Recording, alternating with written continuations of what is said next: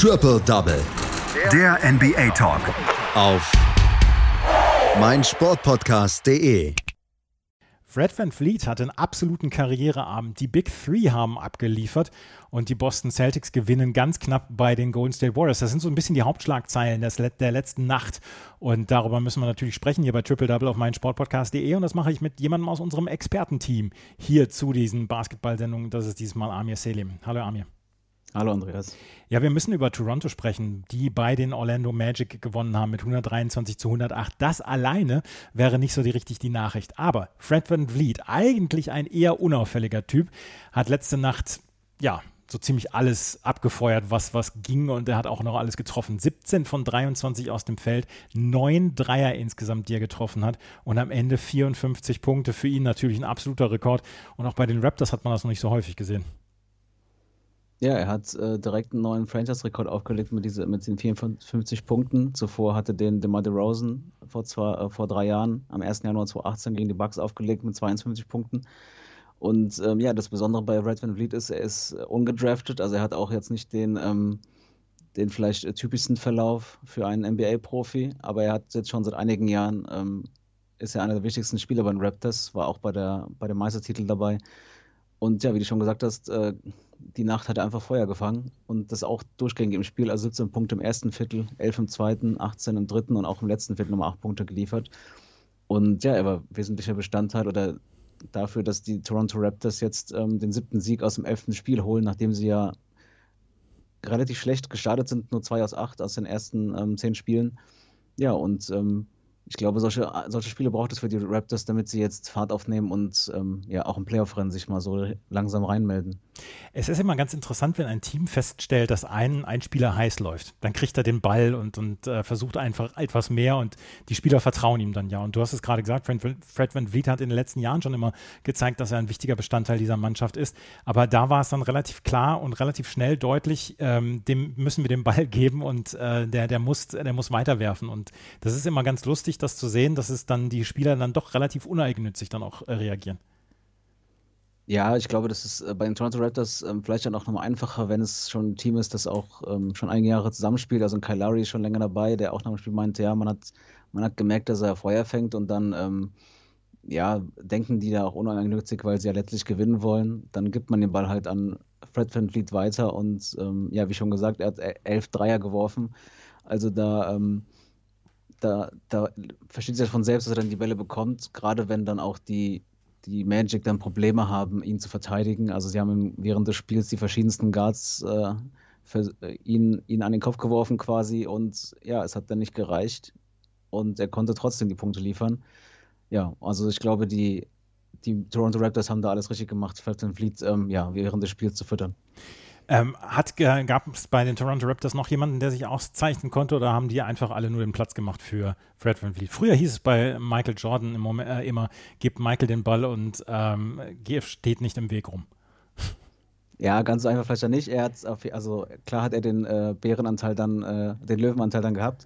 Ähm, aber dann ähm, natürlich auch der, der andere, die anderen Starter waren im Fokus. Lowry mit einem wieder guten runden Spiel, 14 Punkte, 10 Rebounds, 10 Assists, also ein Triple-Double gemacht, ähm, auch ein Norman Powell mit 23 Punkten und äh, auch ein Siakam, der dann vielleicht offensiv ähm, nicht ganz so ähm, im Fokus stand wie vielleicht sonst, ähm, trotzdem aber acht Assists gemacht. Also es war doch eine relativ runde Leistung.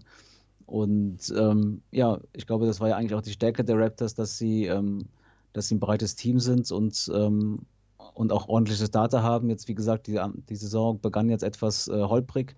Aber sie sind jetzt ähm, durch diesen Sieg jetzt dann auch wieder auf, auf Platz 9 in der Eastern Conference und ja, sind dann wieder dran an den Playoff-Plätzen. Mhm. Die äh, Toronto Raptors gewinnen also dieses Spiel und Fred Van Vliet hat sich ausgezeichnet und hinterher wurde er dann auch noch mit einer Gatorade-Dusche äh, beehrt. Also das gibt es dann ja auch nur für besondere Leistungen. Fred Van Vliet stand im Mittelpunkt dieses Abends für die Toronto Raptors, die das Spiel gewonnen haben und Amir hat es gerade gesagt, in der Eastern Conference äh, robben sie sich langsam an die Playoff-Plätze ran, sind jetzt auf Platz 9 mit neun Siegen und und zwölf Niederlagen. Wir hatten auch noch ein richtiges Spitzenspiel in der letzten Nacht, das nämlich der Brooklyn Nets bei den LA Clippers. Und die Brooklyn Nets können das Spiel mit 124 zu 120 gewinnen. Aber gegen die LA Clippers braucht es eine großartige Leistung von allen drei Big Three, die die Brooklyn Nets jetzt zur Verfügung haben. Und die haben abgeliefert. Kyrie Irving 39, James Harden mit einem Triple-Double und Kevin Durant mit 28 Punkten. Da äh, lief die, diese Big Three-Maschinerie mal auf kompletten Touren, oder? Ja, sie waren auf jeden Fall gefragt und ähm, sie haben dann auch alle abgeliefert. Sie hatten jetzt zuletzt gegen die, die Wizards gerade defensiv ihre Probleme und haben ähm, ja, 149 Punkte zugelassen. Unter anderem auch ein äh, 48-Punkte-Viertel gegen die Wizards. Und ähm, ich glaube, die Reaktion war genau richtig. Zwar haben die Clippers trotzdem ihre, ihren Durchschnitt von 21,7 von der 3 gehalten, aber sowohl defensiv als auch offensiv war das eine recht ordentliche Leistung. Und ähm, dass die offensiv liefern können, wissen wir ja bereits. Ich glaube, da hat man bei Harden, Irving und Durant keine Zweifel, aber dass sie dann auch defensiv ähm, so Phasen ab, abspielen können wie im vierten Viertel, wo man dann einfach einen 13-0-Lauf startet und damit das Spiel mehr oder weniger dann entscheidet. Das war auf jeden Fall ähm, ja, ein wichtiges Zeichen, sowohl für die, für die Gegner in der NBA als auch für sich selbst. War es die ganze Zeit ein knappes Spiel oder konnte sich zwischendurch ein Team absetzen, beziehungsweise gab es da eine Aufholjagd? Also auf jeden Fall haben die Clippers besser, sind besser gestartet. Es war auch das erste Mal, dass die Nets ähm, nach neun Vierteln in Folge mit mindestens 30 Punkten ähm, wieder nur 24 in einem Viertel gemacht haben. Ähm, aber ansonsten war das Spiel relativ eng.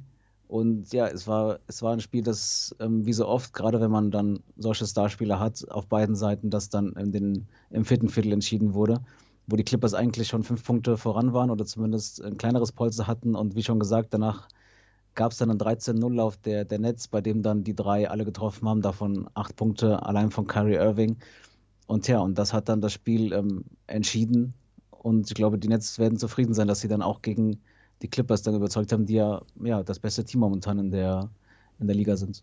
Das kann ich mir vorstellen, dass sie relativ zufrieden sind. Die ähm, Clippers haben nur, nur in Anführungsstrichen eine Big Two mit Kawhi Leonard und Paul George. Ähm, konnten die äh, wenigstens dagegen halten, beziehungsweise gab es nicht so richtig viel vom, von, der, von den weiteren Spielern von den Clippers, um dieses Spiel zu drehen oder wie sah es aus? Ja, ähm, Nicola Batum war noch relativ erfolgreich, sowohl ähm, vom Feld insgesamt als auch ähm, von der Drei. Also fünf Dreier gemacht, 21 Punkte geliefert. Ähm, Sergi Baka war dann vor allem defensiv gefragt, offensiv dann ähm, nicht so im Fokus und von der Bank, ähm, ja, von der Bank Marcus Morris dann noch. Es, ich fand es interessant, dass beide Teams eine relativ kleine Rotation gespielt haben. Ähm, vielleicht auch ein Zeichen dafür, wie wichtig das Spiel war, dass beide Teams da jetzt nicht ähm, äh, oder keine Möglichkeit hatten, jetzt auch mal, ähm, ja, vielleicht mal Spieler reinzuwerfen, die dann, die nicht so im Fokus sind.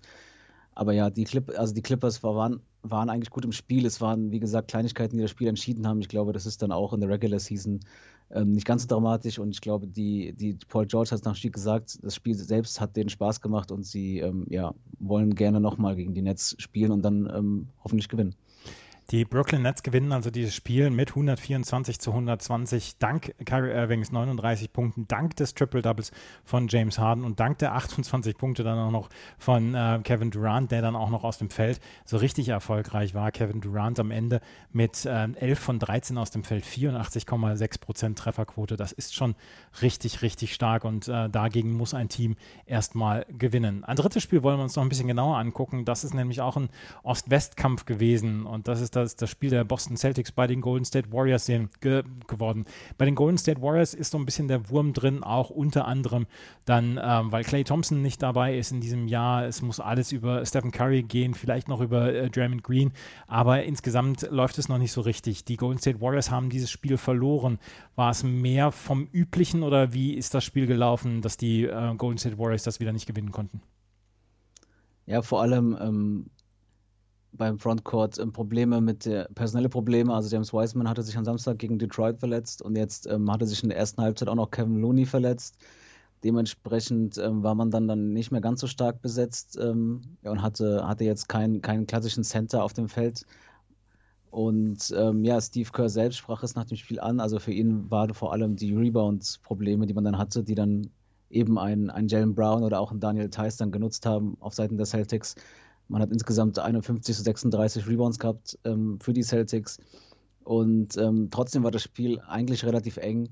Ähm, letztlich erst im vierten Viertel konnten sich dann die Celtics etwas absetzen und ähm, ja, die, die Warriors kamen dann nicht mehr wirklich ran. Ähm, vielleicht auch dann etwas unglücklich, dass dann ein Andrew Wiggins auch gleich zwei Fehlwürfe ähm, von der Free-Throw-Line dann, dann wirft. Aber nichtsdestotrotz ein enges Spiel und die Warriors ähm, ja, haben jetzt erstmal, müssen gucken, wie sie das dann personal jetzt äh, regeln, ohne einen klaren äh, Center. Ähm, die Golden State Warriors haben ja auch so ein bisschen Hoffnung da reingesetzt in Caddy Oubre Jr., den sie ja dann geholt haben vor der Saison und der ja so ein bisschen auch die Arbeit von Clay Thompson übernehmen soll. Der kann diese Rolle noch nicht so ganz ausfüllen. Habe ich das oder habe ich das falsch im Gefühl?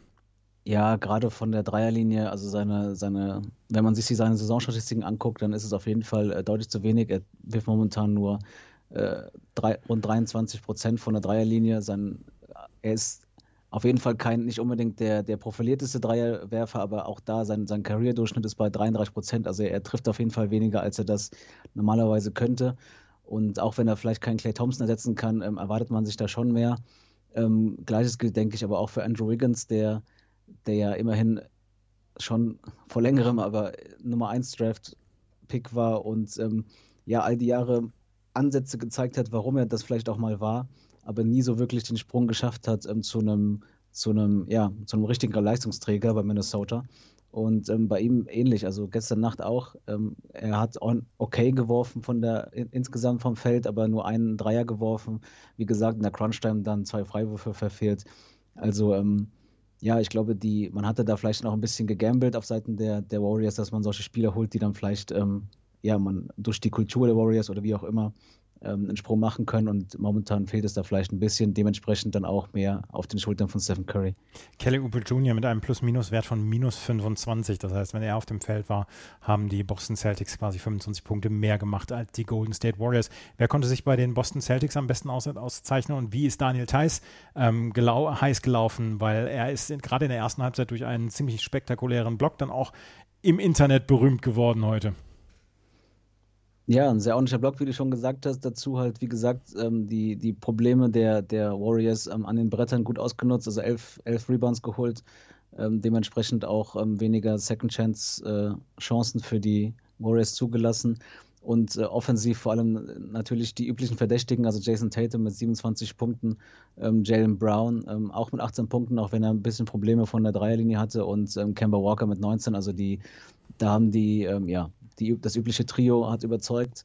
Ähm, gerade Jalen Brown, der ja diese Saison irgendwie einen richtigen, ähm, nochmal einen richtigen Sprung gemacht hat, zumindest scheint es so. Also kaum, kaum ist Gordon Hayward weg, ähm, scheint, scheint man ihn auch problemlos ersetzen zu können. Und ja, dementsprechend ähm, die Celtics jetzt ähm, stehen wieder ganz ordentlich da und äh, die Warriors dagegen müssen gucken, dass sie dann halt ähm, ja, sie bräuchten jetzt mal so einen kleineren Lauf, glaube ich, damit sie sich ein bisschen festsetzen in den, in den Playoff-Plätzen. Das, sind, äh, das ist das Spiel der Boston Celtics gewesen, die beiden Golden State Warriors gewonnen haben mit 111 zu 107. Die Boston Celtics stehen jetzt bei 11 Siegen und 8 Niederlagen in der Eastern Conference, die Golden State Warriors bei 11 und 10 in der Western Conference. Ähm, wir haben noch drei weitere Spiele gehabt, die im Schnelldurchlauf. Die Indiana Pacers gewinnen gegen die Memphis Grizzlies mit 134 zu 116. Domantas Sabonis mit einer dominanten Leistung, 32 Punkte, 13 Rebounds. Die Washington Wizards verlieren zu Hause gegen die Portland Trailblazers mit 121 zu 132, obwohl Bradley Beal 37 Punkte gemacht hat. Damian Lillard auf der Gegenseite mit 32 Punkten. Und die Utah Jazz gewinnen gegen die Detroit Pistons mit 117 zu 105. Donovan Mitchell mit 32 Punkten und 6 Assists, äh, sechs Rebounds für die Utah Jazz erfolgreich. Das waren die Spieler aus der letzten Nacht. Fred Van Vliet ist ein berühmter Mann geworden in der letzten Nacht. Das war Amir Sedim mit seinen Einschätzungen zu dieser NBA-Nacht. Danke, Amir. Danke auch, Andreas. Triple Double. Der NBA Talk. Auf meinsportpodcast.de